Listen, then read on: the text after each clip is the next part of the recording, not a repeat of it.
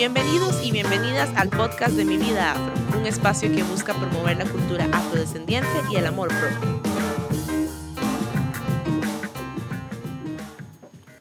Bienvenidos y bienvenidas al episodio número 3 del podcast de Mi Vida Afro. Yo soy Carla Scott, la creadora de este espacio, y para mí es un placer enorme que nos estés acompañando. El tema de hoy simple y sencillamente me encanta porque es un tema importante para todas las mujeres y más en esta época de reflexión y de nuevas energías que vivimos en diciembre, que yo sé que nos va a ayudar muchísimo a todas. El tema de hoy es acepta y ama tu cuerpo. Yo sé que para algunas chicas es fácil amarse pero para otras no es tan sencillo y lo es aún menos en un mundo tan lleno de impresiones, de filtros, de fotografías, de videos, de cosas bonitas y cuerpazos que vemos en redes sociales y que a veces caemos en compararnos con las otras. Pero bueno, para hablar sobre este tema, tengo a dos invitadas especiales que son mujeres emprendedoras y súper empoderadas que admiro montones. Hoy nos acompaña Eka Mora, ella es fotógrafa, tiene 32 años y es certificada como facilitadora de comunicación no violenta. Eka, ¿cómo estás? Muy bien, Carla, vos. Muy bien, por dicha. y también tengo a una chica venezolana que tiene 12 años de vivir en Costa Rica, tiene 29 años y es health coach, o bueno, coach de, salud. Patri, ¿cómo estás? Muy bien, muy feliz de estar aquí, gracias. Muchísimas gracias, chicas. Bueno, yo antes de que ustedes conozcan a estas dos chicas increíbles, yo quisiera como darles como un contexto, como el resumen de, de mi historia de amor propio, porque toda mujer tiene una historia. Detrás de cada una de nosotras hay algo importante y, es bueno contarlo, ¿verdad? Porque esto ayuda a inspirar a otras chicas y ser una voz. Yo siempre, contándole a las chicas aquí invitadas, que ellas también nos van a contar su historia, yo siempre sufrí muchísimo bullying, por así decirlo, en la escuela y en el colegio, porque era como la típica niña que era negra y en la, en la escuela mis otras compañeras eran blancas, ¿verdad? Entonces fue muy difícil porque a mí me costó mucho aceptar como mi negritud y mi cabello, ¿verdad? Fue un proceso difícil yo pasé la escuela y el colegio, me acuerdo que mis papás se divorciaron y todo el proceso, entonces para mí fue como demasiado complicado el cole, me comparaba con mis amigas, quería tener como el pelo lacio igual que ellas, a planchármelo para ir de fiesta con ellas y toda la cosa.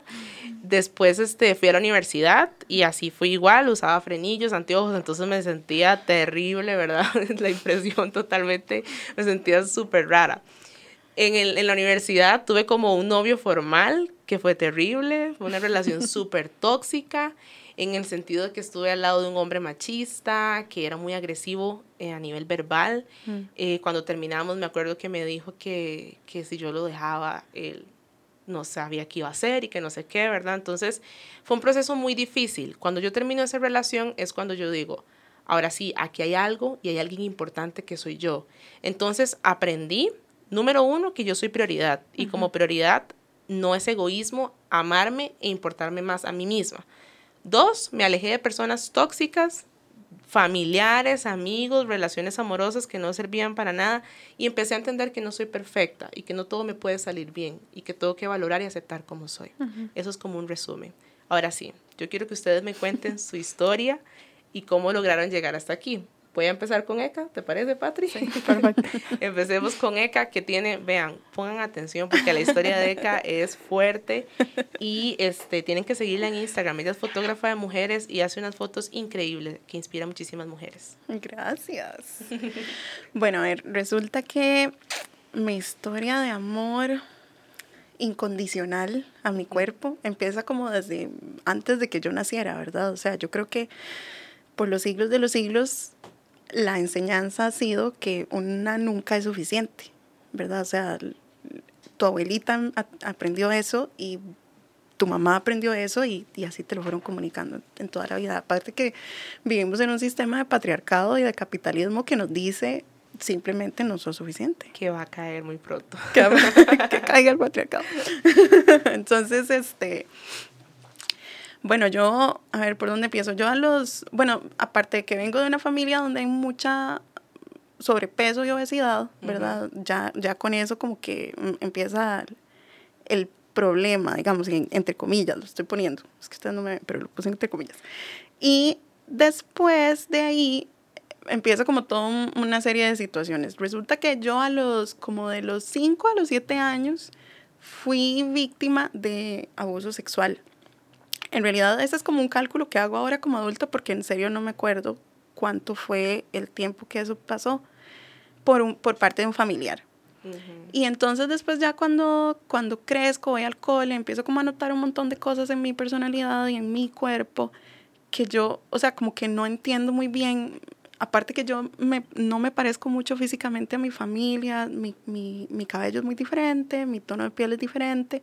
Entonces, este, como que nunca calzaba. Aparte que yo iba a estos coles privados en donde todo el mundo parece europeo, ¿verdad? Y yo dime, oh, súper diferente y, y, entonces no calzaba nunca. Bueno, entonces ya después de ahí, en el cole, este, bueno, pasé por bulimia, eh, un poco de anorexia, em, binge eating, el, síndrome del atacón, atracón, eh, ¿qué más? todas. de este, todas las cosas. De todas las cosas, sí, hacía, o sea, digamos, yo hubo un tiempo en el que estaba súper obsesionada por perder peso y entonces hacía ejercicio tres horas al día, hora y media en la mañana, hora y media en la noche, apuntaba todo lo que me comía, iba a las nutricionistas, seguía todas las dietas, o sea, era una cosa, era obsesivo. Sí, estabas obsesionada con, el, con tu cuerpo de verte de una forma que no era como debía ser. Exacto, o sea, yo, yo estaba obsesionada con de ser flaca. Y entonces ya después de llegar a la universidad, tuve un novio con el que jalé casi siete años.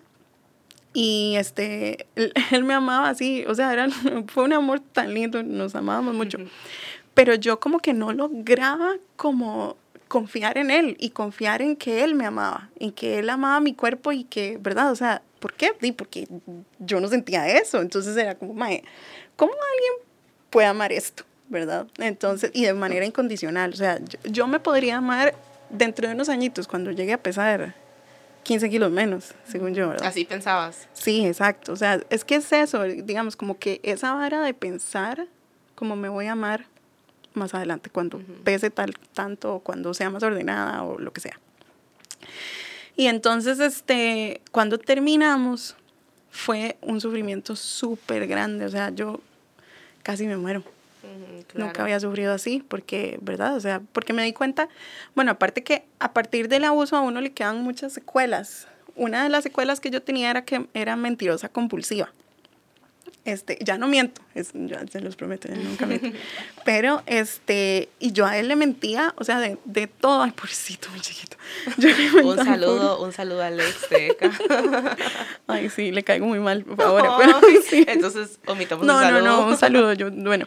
Y entonces la cosa es que yo, este, le mentía, ay, o sea, yo lo manipulaba, eh, y todas estas cosas que desde ahora que las veo para atrás tengo mucha compasión por esa ECA que era yo en ese momento, porque era, o sea, realmente era mi mejor intento por satisfacer necesidades afuera, ¿verdad? Que yo, que yo no me estaba dando esa satisfacción a mí misma, ¿verdad? Entonces, este, empecé un camino mucho más espiritual y, y toda la cosa, hasta que, bueno, y seguí tratando de bajar de peso, también ahí me obsesioné bastante con el ejercicio y todo, ay, my, de repente fui a donde una nutricionista, Rebeca Hernández, que si no la conocen, por favor, búsquenla. Y ella me dijo como, ajá, ¿y usted por qué quiere perder peso? Y, ¿verdad? O sea, como que ella me empezó a decir como, mae, estás bien, ¿verdad? Y, y no porque esté bien dentro de los parámetros de la OMS, ¿verdad? De, de lo que debería de pesar, sino porque ella me decía como, si estás comiendo bien, o sea, si estás sana, estás bien. ¿Y qué significa salud? Y bueno, toda la cosa. Y yo ahí en ese consultorio lloré porque yo hice el duelo más grande de mi vida, seguramente, que fue como de no voy a ser flaca nunca. Fue tan loco. Y entonces, este, ya me fui para, para otros países a estudiar más de foto y así, ¿verdad? y, y me di cuenta que yo también como creadora de imágenes estaba contribuyendo a que a las mujeres les costara identificarse con otras imágenes que veían y a, y a poder, o sea, y, a, y al identificarse como sentir esa validación, como, ah, o sea, sí, ahí veo mi cuerpo y... Qué ah. difícil, ¿verdad? Porque uno ahora con esto de las redes sociales, mm. uno ve demasiadas fotos bonitas y que filtros y que ves publicidad y lo mismo, ves cine, ves tele y todo lo mismo. Entonces, qué responsabilidad tienen los comunicadores o tenemos los comunicadores de como quitar eso, ¿verdad? Ese estereotipo, porque todos los cuerpos son distintos, cada mujer tiene su historia y es importante que vos como fotógrafa, que me encanta lo que haces, que haces fotografías de mujeres y mostrás una realidad de ellas, es una gran responsabilidad, yo creo, tu trabajo. Y es una gran forma en cómo lo estás haciendo. Sí, yo, yo estoy, estoy de acuerdo que es una gran responsabilidad y uno tiene que, que realmente preguntarse cómo estamos contribuyendo a, a, la realidad, ¿verdad? Y, y a, las, a las autoestimas, ¿verdad? Y, y yo ya ni siquiera hablo de, y esto es, para mí es como súper importante, yo ya ni siquiera hablo de que todos somos bellos, ¿verdad? O sea, porque ya, o sea, yo ya no quiero que hablemos de belleza física, quiero que hablemos del valor que tiene cada ser humano solo por su presencia y sus dones y, y su sí, su presencia en el universo. eso, es lo que es Claro, y es que aceptarse no es necesariamente que te guste todo de tu cuerpo, ¿verdad? No es como, me tiene que gustar esto sí o sí. No, es aceptarlo y valorarlo. Patri, vos contanos de tu historia y esta pasión que tenés por tu trabajo.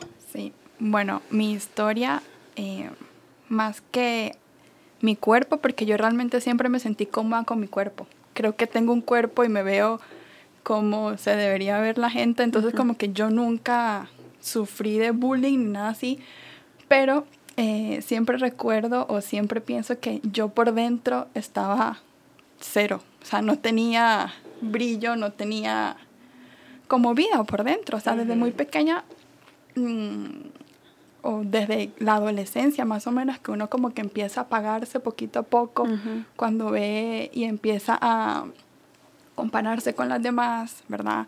Cuando empieza a ver que otra tiene esto y yo no lo tengo, porque uno debería tener esto. Entonces mi historia de amor creo que eh, se va por realmente sentir amor en mi cuerpo y sentir esa vibración y, y, esa cosa que uno no sabe explicar. Creo que ese ha sido mi viaje con, con, con, sentir amor para poder dar amor. Claro. ¿Verdad? Eh, creo que hace como cinco años más o menos decidí hacer unos cambios en mi vida y fue como un viaje espiritual eh, donde yo, a mí se me sacudió la vida, ¿verdad? yo era control freak al 100% y me di cuenta que em, yendo hacia adentro van saliendo esas capitas, esas capitas que uno pensaba que no tenía. claro. ¿Verdad? Y fueron saliendo eh, todos esos monstruos eh, de etiquetas y de, y de cosas que uno va cargando encima de, de yo debería ser, yo debería tener, yo debería actuar, yo debería, porque yo era la que siempre arreglaba todo, ¿verdad? Yo era así como la apagafuegos, la apagafuegos de todo y eso por dentro me fue apagando a mí misma, ¿verdad? Entonces, em, saber decir que no, autocuidado, em, dejar las dietas, como está diciendo Eka. Eh, ay, son tantas cosas que, que, a uno lo van apagando por dentro y, y, que realmente el amor deja de sentirse. Y es como volver a sentir el amor para uno sentirse vivo. Porque el amor propio yo lo veo como sentir amor realmente, no como estás diciendo, ok, que me guste algo, porque pues, hay, hay partes de mi cuerpo que no me disgustan, no las amo, pero están ahí, yo las acepto como son y ya, o sea, no tienen por qué cambiar. no tienen por qué cambiar, son así, punto. Qué importante eso que decías ahorita, Patri, decir no. Y eso, bueno, yo soy emprendedora, entonces y tengo mi negocio y a mí eso me ha costado un montón, pero he tenido que ir aprendiéndolo. Y creo que decir no es una forma de decir me amo y no es egoísmo. Decir porque, sí. Exacto, decir sí para mí, porque a veces la gente puede decir, es que qué odiosa, qué tal cosa. Y eso es muy importante, ¿verdad? Como de no, y que no nos importe qué piensan los demás. O sea, nadie debe decirnos cómo deberíamos ser, cómo deberíamos lucir o qué deberíamos ponernos. Yo durante muchos años viví con el pensamiento de yo tengo que ser lacia. Yo tengo que verme lacia, porque es socialmente correcto y la gente me decía, no, es que tu cabello es demasiado informal, es feo, pareces loca, no, tienes que alisártelo porque se te ve mal. Entonces ahí fue cuando fui aprendiendo a aceptarme tal y como soy. Sí, sí. A mí también me, me y eso que mi cabello no es súper afro, ¿verdad? Sí, que es rizado. exacto. Pero a mí sí me han dicho como, hey, tal vez mañana mejor venís con una trenza. Ay, no puede ser. sí. Pero la cosa que a mí me da mucha risa porque las lacias siempre queremos tener como, El como colocho, volumen y el colocho, ¿verdad? Y así, o sea, es como, no, Sí. no, no hay, No hay, no, hay, no hay como quedar bien. no. Entonces, eso es una muestra de que no estamos conformes con lo que tenemos. Y sabes que ahora que decían eso de, de decir que no, este, pienso, lo que se me viene a la cabeza es como que vivimos con la mente centrada, bueno, no vivimos, pero sí hemos vivido con la mente centrada como en la carencia, en que no hay suficiente, que no somos suficientes. Muy cierto. Y entonces decimos no desde el puro miedo, desde, digo, o decimos sí a cosas a las que queremos decir que no, porque pensamos como, "Ma, es que si, si digo que no a esta oportunidad, no me va a pasar no nada va a otra pasar vez. nada más, si mi vida no va a cambiar. Eso es otra cosa. Yo creo que uno vive como un constante, estoy esperando a que algo suceda. Ah, estoy sí. esperando a que pase tal cosa. hasta, hasta el día que me pase a mí tal cosa voy a ser feliz y no debe ser así. Es, yo creo que amarse va muy de la mano con vivir el día a día. Ujú. con la presencia sentir plena. presencia, exacto. Exacto. Exactamente. Y que todo lo que tengo es suficiente ahora y en este momento. No exacto. necesito más. Exacto. No necesito y que más. estoy Yo tengo todo. Exacto. Mañana, cuando necesite tal cosa, yo sé que tengo la abundancia en el universo y va a venir trabajando porque uno tiene que, que moverse. Vieras que chiva, este, en, en, en comunicación no violenta eh, aprendemos esto, ¿verdad? De confiar en el flujo de la vida. Y una de nuestras profesoras más rajadas se llama Miki Kashtan. Ella nos dio una charla hace unas semanas en la que nos decía que digamos que el- el- el- esta mente que está centrada en la carencia viene del capitalismo, ¿verdad? Donde empezamos a acumular porque no, ¿verdad? Porque pensamos que no va a haber suficiente, digamos, como. ¿verdad? Entonces ella lo que dice es que efectivamente los recursos son limitados, o sea, hay cierta cantidad de recursos para todas las personas que somos en el universo. Lo que pasa es que en el momento en el que algunas personas empiezan a acumular más de lo que necesitan, se interrumpe el flujo en el que va y vienen los recursos y que la abundancia no es la capacidad de tener mucho, sino la capacidad de los recursos de regenerarse y de seguir en este, en este flujo. Entonces, hemos aprendido con el capitalismo a, no- a que no hay suficientes recursos, pero en lo que no hay es suficiente flujo. Entonces, di la invitación que siempre yo me hago a mí misma, ¿verdad? Y que le hago a la gente es a confiar incondicionalmente en el flujo de la vida, en que efectivamente los recursos son limitados, pero el flujo es infinito. Sí, hay que entender eso, ¿verdad? Y ahora está como muy en tendencia esto del minimalismo, ¿verdad? Mm, sí. Que es como de vivir con menos. A veces nos preocupamos por tener tanto. Otra cosa que a mí me pasa es que, por ejemplo, yo no uso maquillaje hace años porque a mí me da alergia. Mm. Entonces, para mí era demasiado frustrante decir, todas mis amigas con delineador, con lápiz, con encrespador y yo no me puedo pintar porque me da alergia. Entonces, también fue un proceso de aceptación de, ok, no tengo que usar maquillaje porque me afecta y no debe importarme lo que vayan a pensar los demás sobre eso. Ahora que hablas sobre el maquillaje, eh, mi historia del, con el maquillaje es algo así también. A mí me encanta maquillarme, pero ahora lo aprendí a hacer desde el disfrute Mm. y desde un ritual. O sea, yo lo disfruto. Como un Yo- momento para vos. Exacto. Porque antes era, o sea, yo no puedo ir al súper con ojeras. Eso no va a pasar. O sea, sin, o sea no. Eh, color, porque, ¿qué me decían cuando era pequeña? No te vas a poner algo en los labios. Es que te ves como muy blanquita. Soy blanca. Así muy soy. blanca. Y así soy, y así me gusto. Entonces era un estrés de, ok, tengo, tengo que ponerme algo en los cachetes, tengo que ponerme algo en los labios, tengo que las cejas, tengo que las pestañas y ese tengo que lo cargué en mis hombros por tanto tiempo que, mi, que, mi, que mi relación con el maquillaje, como yo estoy segura que lo es para muchas chicas, es estresante. O sea, es Claro. no poder así de, de, de que no me vean. de que ni siquiera me, Guille, que en ese momento era mi novio, no me podía ver. Entonces ahora es un ritual.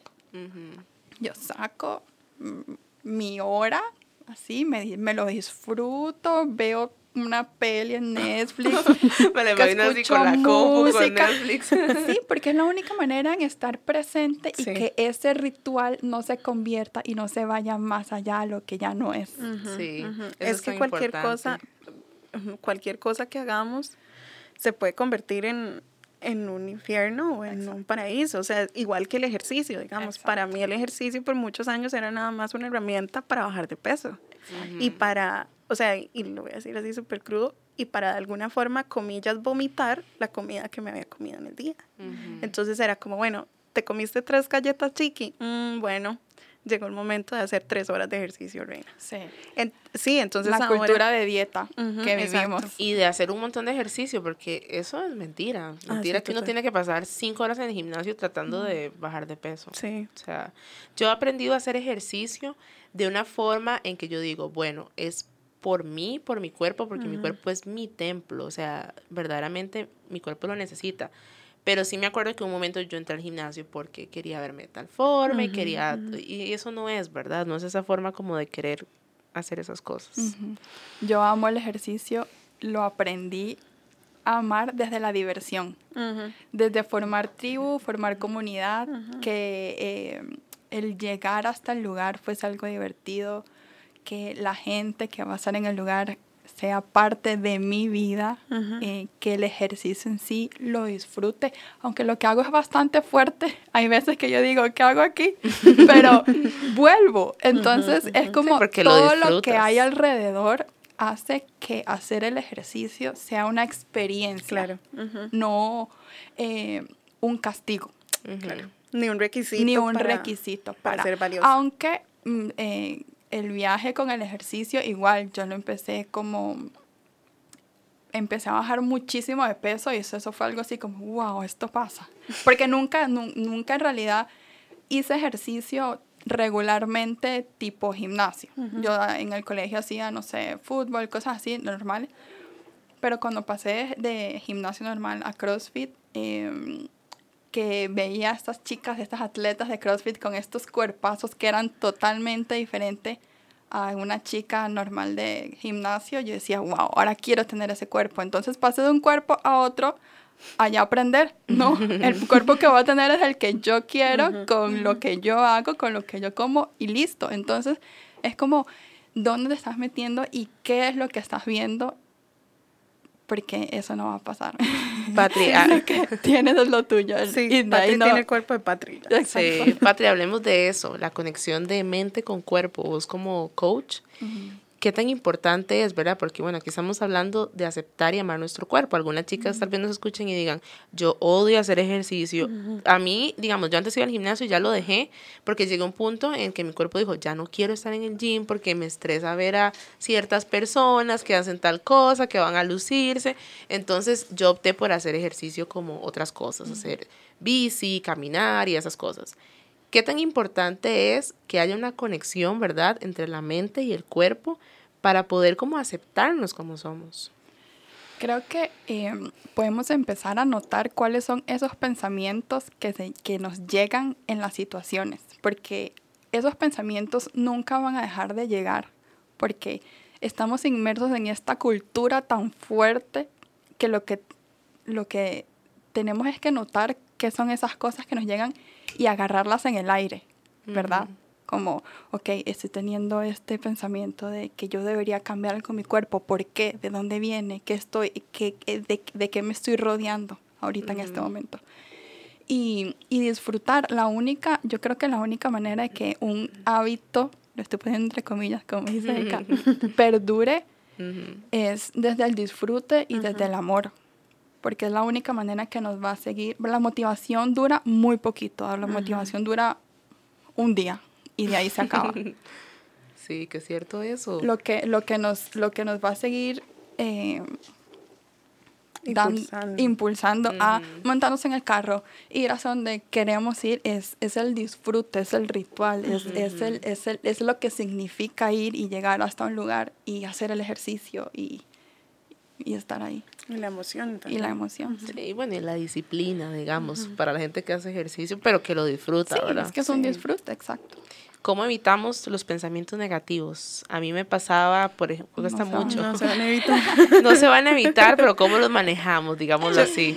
Este, yo, bueno, vos estás diciendo que a vos te pasa mucho qué? Sí, digamos, a ver, a veces ya no, pero antes me pasaba di, con el tema de- del cabello, ¿verdad? O de, uy, no, es que tengo que verme de tal forma porque si no, tal cosa. Me acuerdo que estuve como un año soltera, entonces yo era así como, tengo que verme perfecto porque voy a salir y tengo que verme de tal forma, ¿verdad? Y, y, o sea, y esos pensamientos, ¿verdad? Que, que a veces pueden atormentar la mente de las personas, ¿verdad? La comparación. Es que ya tal amiga ya se casó, ya tiene casa, ya La tiene carro comparación de vidas que... la comparación. de- entonces ya empieza ese, ese pensamiento de, no, o sea, yo no he hecho nada con mi vida, tengo tantos años, no estoy casada, no tengo hijos, no he hecho ni la mitad de lo que está hecho, porque eso pasa mucho. Hay que estar levantando la mano, que, ¿verdad? Son pensamientos que, como ustedes dicen, no se pueden evitar. Yo digo que sí se pueden evitar en el sentido de puedo bloquear mi mente y decir, bueno, ya, yo tengo que estar tranquila, pensar bien las cosas, que todo va a salir bien, pero ¿cómo incentivamos a pensar en positivo, verdad? Porque pensar como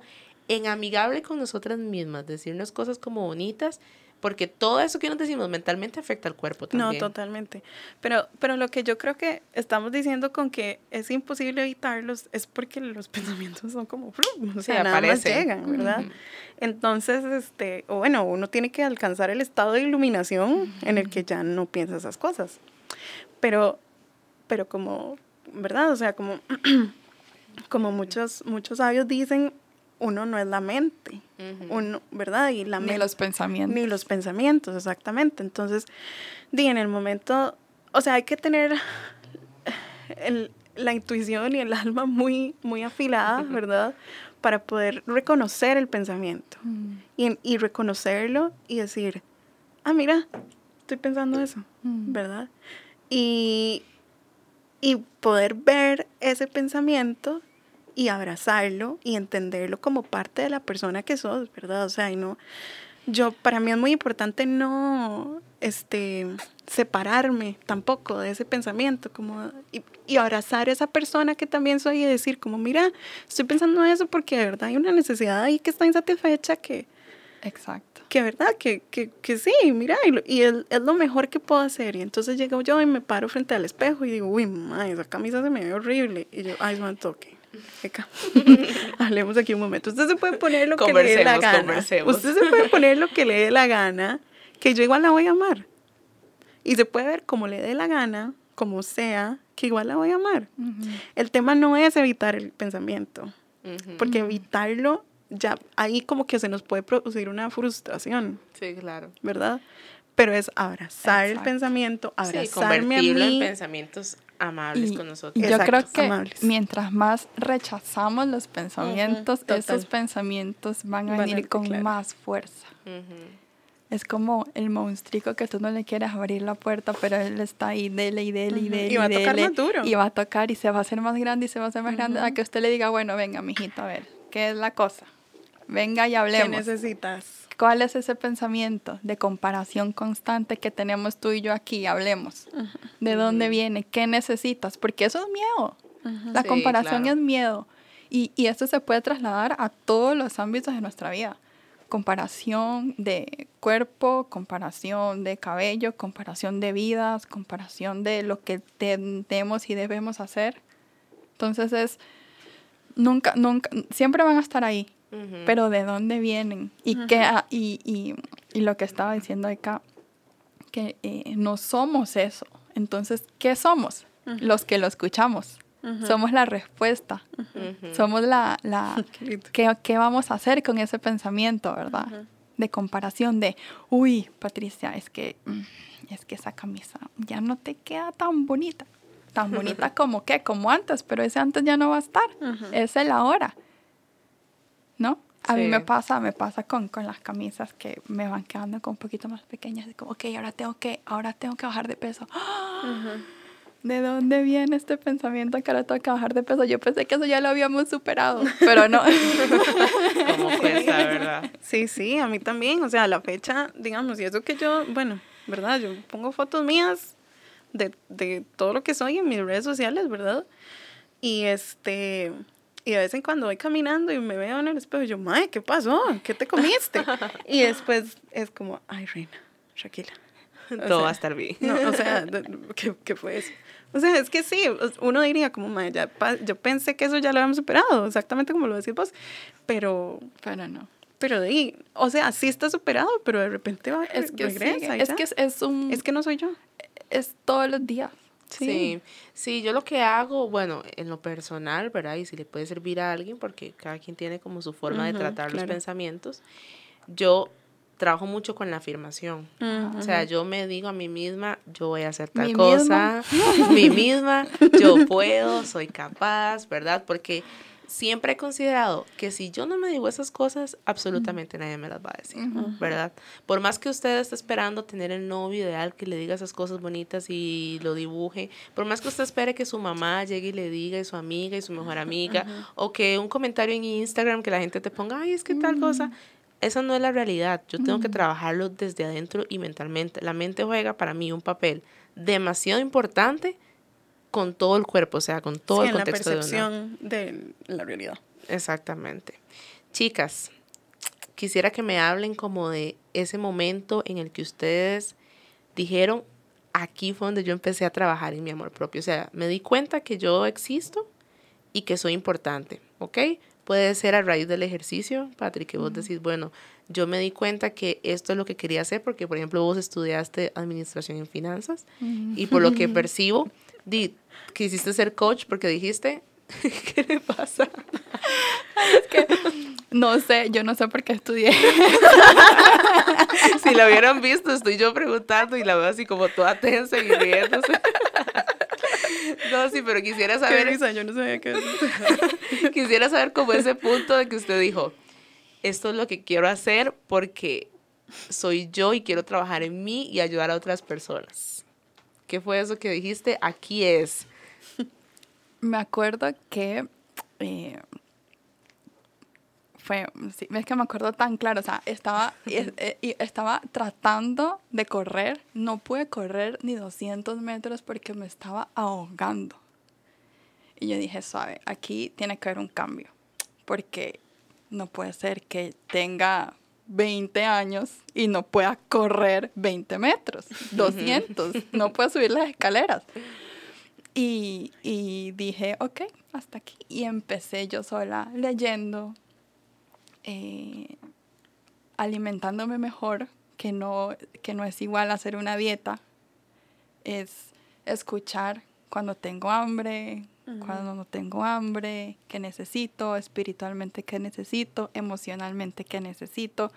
Eh, las relaciones de pareja cambiaron, eh, que eso también es como un insight enorme de uno cuando uno se da cuenta del valor que tiene y qué es lo que no quiere definitivamente. Eh, en la profesión también dije, esto no es para mí, no quiero estudiar finanzas. sí. Te graduaste. Sí. Con título y todo. sí, pero creo que es porque ya dejé de querer cumplir las cosas que me estaban diciendo que tenía que cumplir. Me cansé y dije, ahora Patricia va a vivir y ahora Patricia va a hacer las cosas que quiere hacer.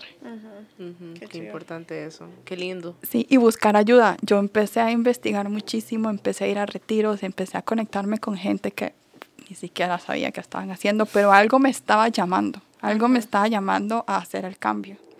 Y pues mi mundo cambió así demasiado. Eka, vos. Yo. Eh, ¿Cuál fue ese punto que usted dijo? Soy Eka, me amo. ¿Cuál fue ese punto? Yo creo que amarse uno lo trabaja todos los días, ¿verdad? Cuesta mucho llegar al 100%. No, pero yo creo que, bueno, sí. Pero es que, ¿qué es amor, verdad? Bueno, pero... Eso es para Sí, eso, es, para una parte dos, una parte dos. Pero, este, a ver, yo ahorita que estaban hablando de eso, yo pensaba como, ay, Dios mío, ¿cuál sería ese punto?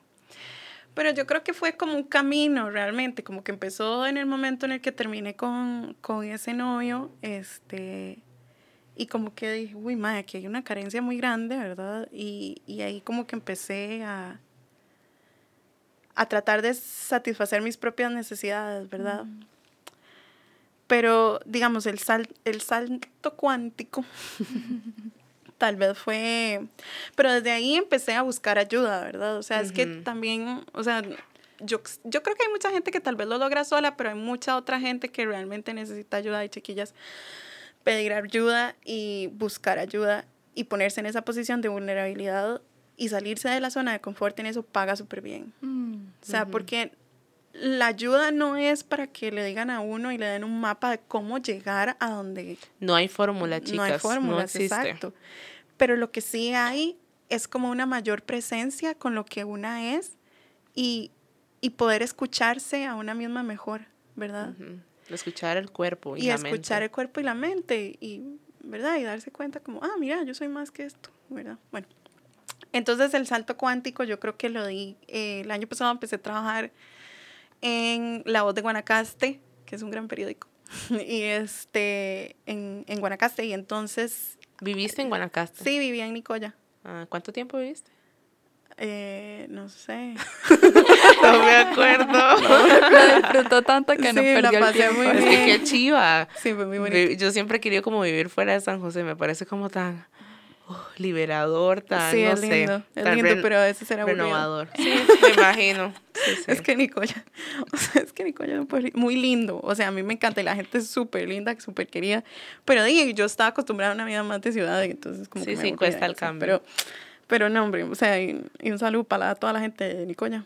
Saludos a Guana, mi mamá es de Guana, entonces tengo raíces guanacastecas. Ah, muy bien, qué lindo. Madre, Guanacaste es una, una un gran lugar.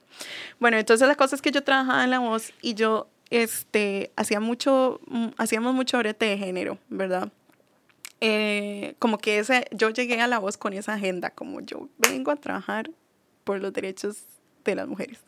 Y entonces la cosa es que me empecé a dar cuenta como que, mae, uy, em, yo hago todas estas, yo hago todas estas historias y cuál es el efecto que tiene en la vida directa de esta mujer que acabo de, fotografiar o de entrevistar. Y yo decía, como que no tiene mucho, o sea, el impacto no es en ella. O sea, sí, el impacto era mucho mayor, digamos, a nivel hiperlocal, pero no era en su vida directamente. ¿Cómo hago yo para transformar la vida de ella? ¿Verdad? Eso era lo que yo quería. Entonces, cuando regresé a San José, yo decía, como, madre, ¿qué hago para contribuir en la vida de la gente así, verdad? Entonces, a partir de ahí, que en ese momento yo no sabía qué era como mi propósito, ¿verdad? A partir de ahí como que empecé a buscar más ayuda, como cómo hago para que mi estilo de vida y mi trabajo impacte de una forma así como bien contundente la vida de la gente. Y entonces ahí fue cuando me di cuenta que yo también tenía que hablar de mi historia y yo también tenía que, o sea, que la mejor forma de impactar es desde la conexión. Bueno, para mí, ¿verdad? Desde la conexión genuina y auténtica y decir mi verdad desde el amor. Y entonces este, ahí empezó como mi ecamora.com, ¿eh? y, este, y ahí fue donde, donde empezó como una aceptación radical de, de, todo. Amor radical. Amor radical, incondicional. Yo le digo amor audaz.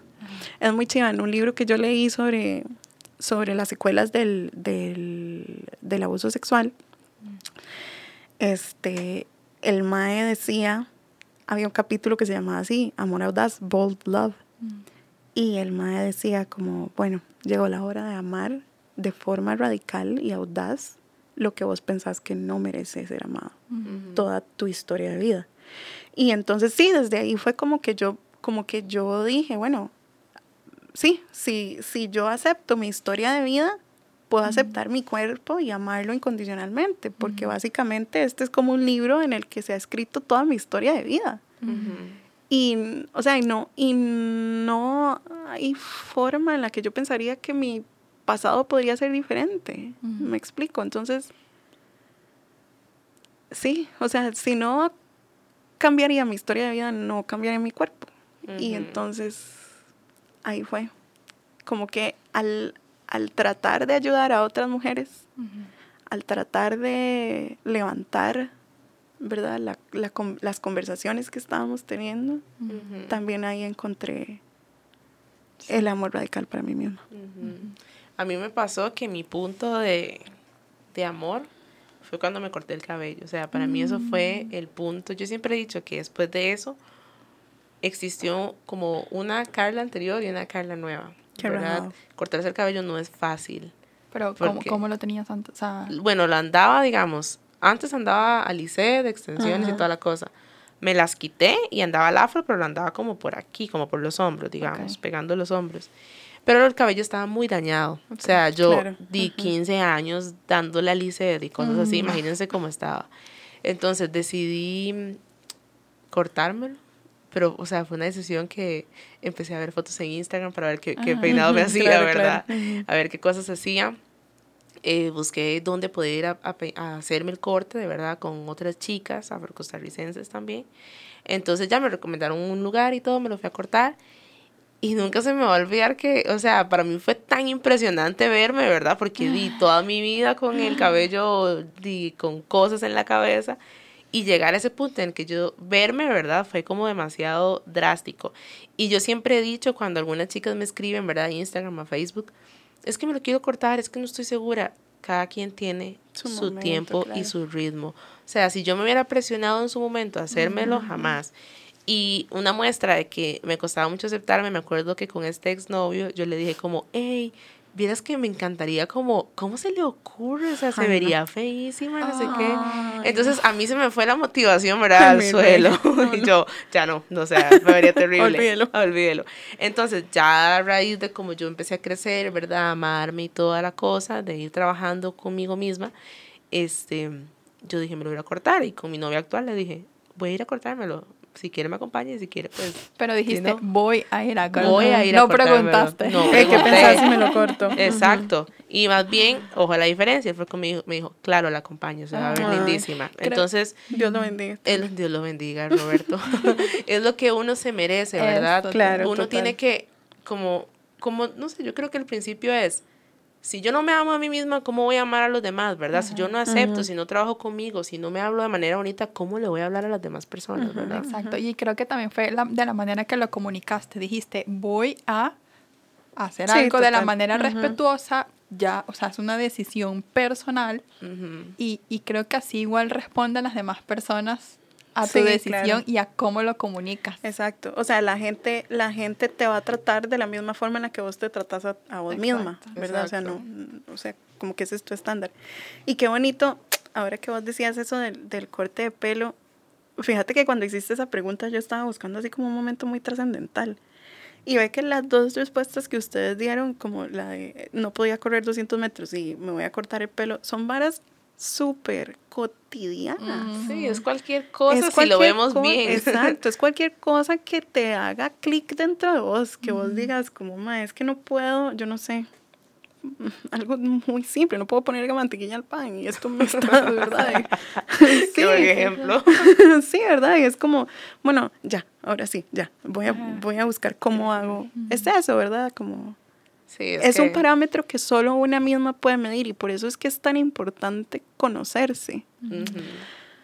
Y escucharse, eso es tan importante. Sí, y escucharse. Y es que es, es que es ahí donde, donde yo siempre quiero llegar cuando hablo con las chicas en mi estudio sobre el cuerpo y eso. Es que el cuerpo es una manifestación física de lo que vos sos. Entonces, cuando estamos hablando, ay, aceptar mi cuerpo y todo eso, sí, mae, sí, aceptar tu cuerpo, pero vamos más adentro. ¿Qué más tienes que aceptar? Exacto, ¿qué más tenés que ¿Qué aceptar? viene detrás? Es que no, es que tenemos que entender, y a las chicas, y si hay chicos escuchándonos también, que no es como, ya, o sea, escuché este podcast, leí tal cosa y me voy a, y me voy a aceptar inmediatamente. O sea, es un trabajo constante. Ujú. Yo siempre he dicho que uno todos los días tiene que trabajar en eso. Eso es como un trabajo de tiempo completo, así de sencillo. Y tener la voluntad para trabajar. Porque yo puedo decir, sí, hoy me gusta mi pelo. Pero, o, o sea, es como tener la voluntad de amarme realmente. de hacerlo. Porque decirlo es muy fácil y escuchar un podcast es muy fácil. Lo, lo bonito, por decirlo de una palabra, es el trabajo de todos los días. Es donde uno más se descubre, es donde uno descubre esos monstruos, es donde uno pasa por esos bosques que yo le digo, los bosques tenebrosos que uno los tiene que pasar, pero del otro lado uno se siente liberado completamente, ¿verdad? Cuando vas trabajando hacia adentro. Total. Y, y, y, y, también aceptar los días que no son tan buenos, ¿verdad? O sea, Van a bueno, haber días malos, o sea, así. No, ni son buenos ni malos. son, son días que uno está bajoneado, sí, cosas que, así. De, de la regla, de ahí. Ah, sí, no, ah, no. sí, total. Sí, eso es también, eso es otro Ese es otro tema, muy sí. bueno. Uy, sí, hablemos de eso. Eso que es tan importante. Sí. Porque de verdad, o sea, digamos, yo, yo ahorita estoy en el periodo y hace unos días yo me veía al espejo y yo decía, Ah, ay, sí. no, mamá, o sea, no. Y no salga. Yo te lo juro No que me quedo en mi casa luz. tres días. O sea, es Ay, que... sí, es que sí. Cero. Es un momento que es, di, es- Para es- adentro. Es para adentro, exacto, es para adentro, es para adentro.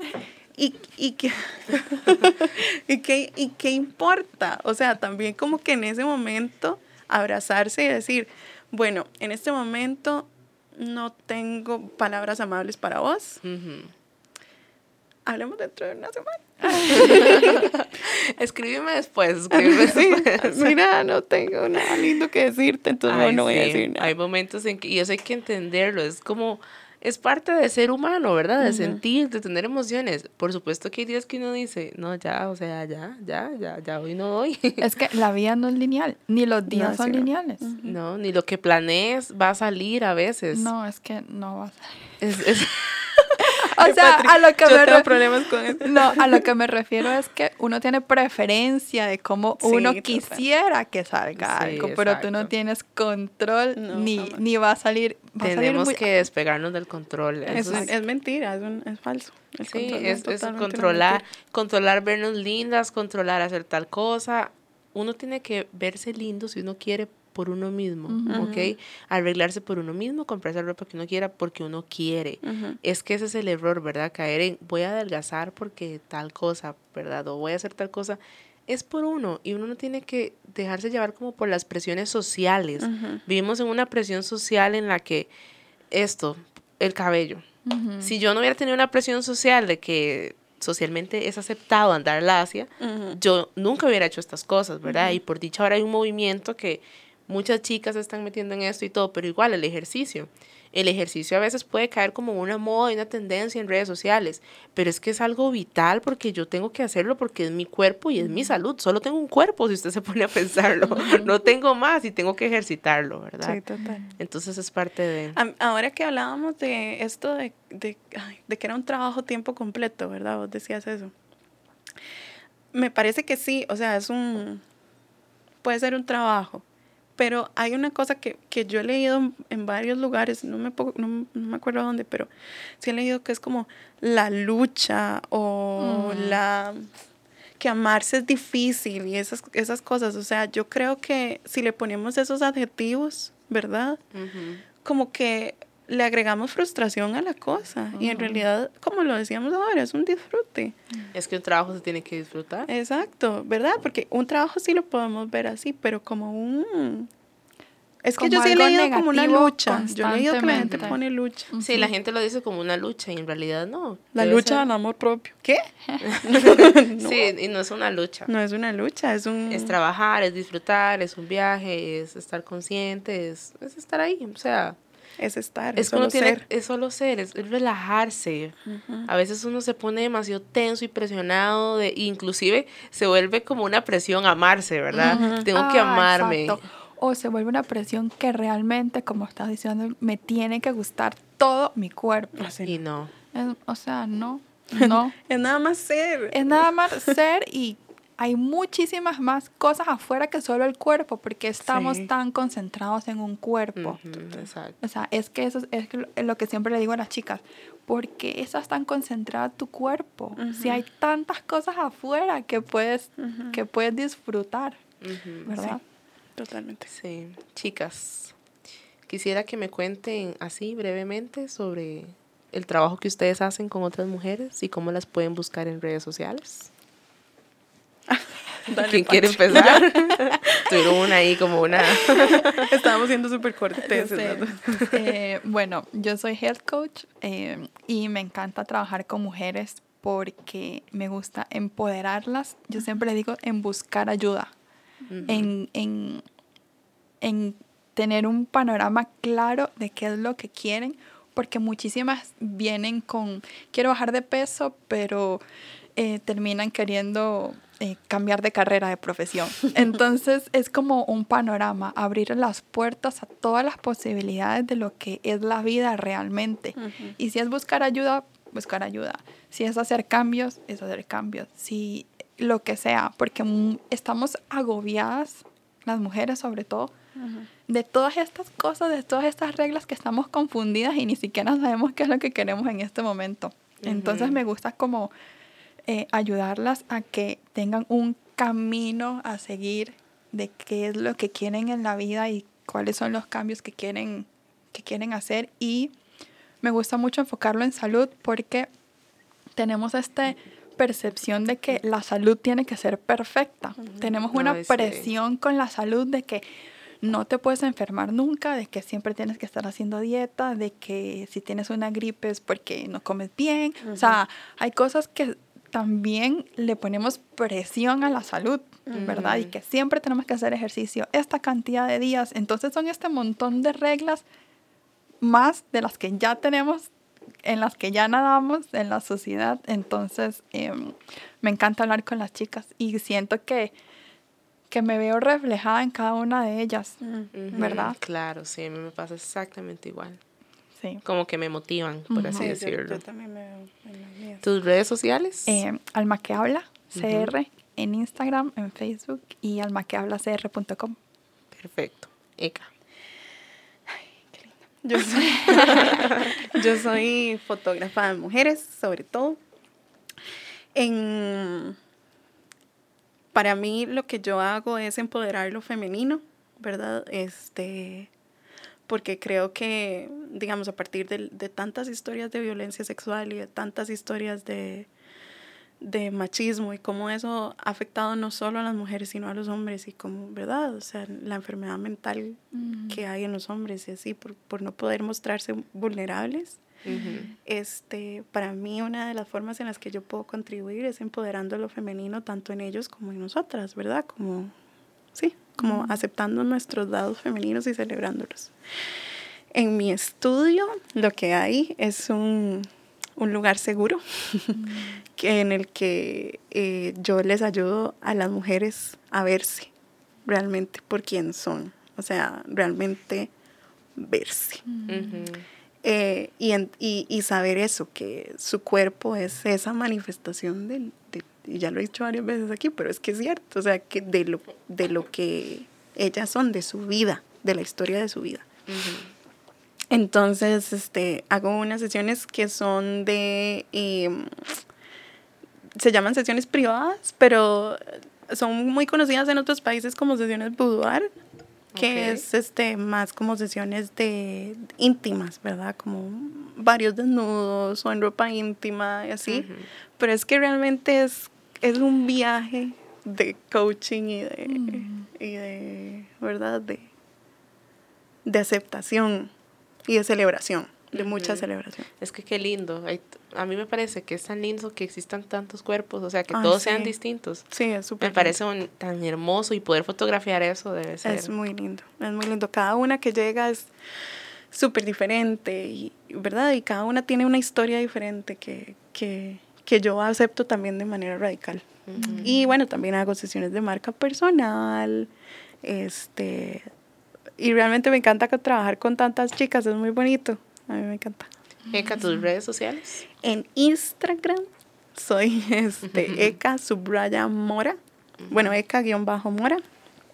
En, en Facebook soy Eka Mora Fotógrafa, creo. por ahí, por ahí por me ahí Eka, Eka con K. Y este, y mi website es ekamora.blog. Perfecto. Esa soy yo. Chicas, mensaje final que le quieran decir a esas mujeres que nos están escuchando para que, para que, bueno, como dijimos, esto de aceptarse eh, hay que hacerlo todos los días, pero ¿qué les podemos decir para que encuentren esa motivación y que la puedan ir trabajando? Hay una palabra que a mí me encanta que es gentileza. Mm. Es ser gentiles con nosotras todos los días, porque de nada hacemos maltratándonos por querer amarnos, sino somos gentiles con nosotras, con lo que estemos pasando por el viaje que estemos haciendo. Hay que respirar, ser gentiles, presencia, aceptar en el momento y en el ahora que todo viene. No, muchas quieren amarse ya. Ok, mañana yo me voy a amar. Eso es poco a poco y es un viaje. Y, y no, y, y no estamos aquí las tres porque ya somos expertas en el amor propio, ¿verdad? No, trabajamos en eso siempre. Lo trabajamos todos los días. Entonces, chicas, sean gentiles con ustedes. Trátense con mucho amor, con mucho cariño, con mucha compasión, que todo viene. Ay, qué linda parte. Preach. Eka, tu mensaje. Ay, mi mensaje. mi mensaje es... Respire hondo. si la vieran. No, si pudieran sentir la energía que tenemos aquí las tres. Sí, qué ah, rico, Estamos en una fluidez. Sí, súper rico. Para mí mi mensaje es que realmente son todo, todos los seres humanos son súper valiosos y están en este mundo con un propósito y que Ay Dios, me conmueve mucho decir esto. y, que, y que no hay vida que no sea importante y que podemos constantemente arriesgar nuestra vulnerabilidad sabiendo y confiando en la importancia que tienen nuestros dones y nuestra presencia, más allá de lo que vemos con nuestros ojos que, y lo que pensamos que deberíamos de ser. Mm. Y, que, y que se concentren en eso, en, lo que son y para qué están aquí, en mm. vez de pensar en, la forma que tiene el cuerpo. El mm. cuerpo vino aquí a ser un vehículo para su propósito, no por su forma. Eso no es lo que las hace valiosas. Hermoso. Verdaderamente, en serio, demasiado hermoso, Eka. Está precioso. Bueno, mi mensaje final. Final, bueno, no final, no, porque me pueden seguir en Facebook y en Instagram y ahí seguimos conversando. No, y además que vas a seguir viva, o sea, por favor. Sí, solo como me despido. Destino final, final destiny, no, calmate. No, mi mensaje es que de verdad, chicas, no todo les tiene que gustar, pero sí pueden disfrutar mucho de lo que tienen. Ay, qué lindo. El cuerpo es increíble, ustedes son súper valiosas, créansela, dígansela a ustedes esta soy, así soy, y si alguien no las acepta como ustedes son así, pues chao. Chao. Adiós. Estas personas no deben existir en sus vidas. 2019, adiós relaciones tóxicas y personas tóxicas de su vida. Ustedes son prioridad y no es egoísmo amarse. Mm. El próximo sábado eh, vamos a tener un conversatorio. Bueno, yo, las chicas, ustedes están invitadas si quieren ir. Gracias. Pero voy a estar haciendo un conversatorio, un encuentro en donde voy a estar hablando con las chicas sobre esto, ¿verdad? Cómo cómo aceptarnos, cómo ir sanando poco a poco, que es importante. Entonces, pues bueno, ahí mi Instagram y mi Facebook como mi vida afro, ahí pueden buscar toda la información. Y pues bueno, chicas, muchísimas gracias de verdad por haber aceptado esta invitación. Maravilloso. yo qué honor. podemos seguir, podemos seguir una hora más. qué lindo Ocupamos patrocinadores para que puedan pagar el, los episodios. si quieres ser patrocinador del podcast de mi vida afro, escríbeme. Uy, sí, por favor, patrocine a mi vida afro. Para que haya podcast siempre, para que haya episodios siempre. me encanta. la verdad, chicas, muchísimas gracias. Es un placer estar con ustedes. A ti. Gracias a, a ustedes también, muchísimas gracias por estar aquí y nos vemos en un próximo episodio. Chao. Gracias por escucharnos en este espacio. Recuerda seguirnos en Facebook, Instagram y YouTube como Mi Vida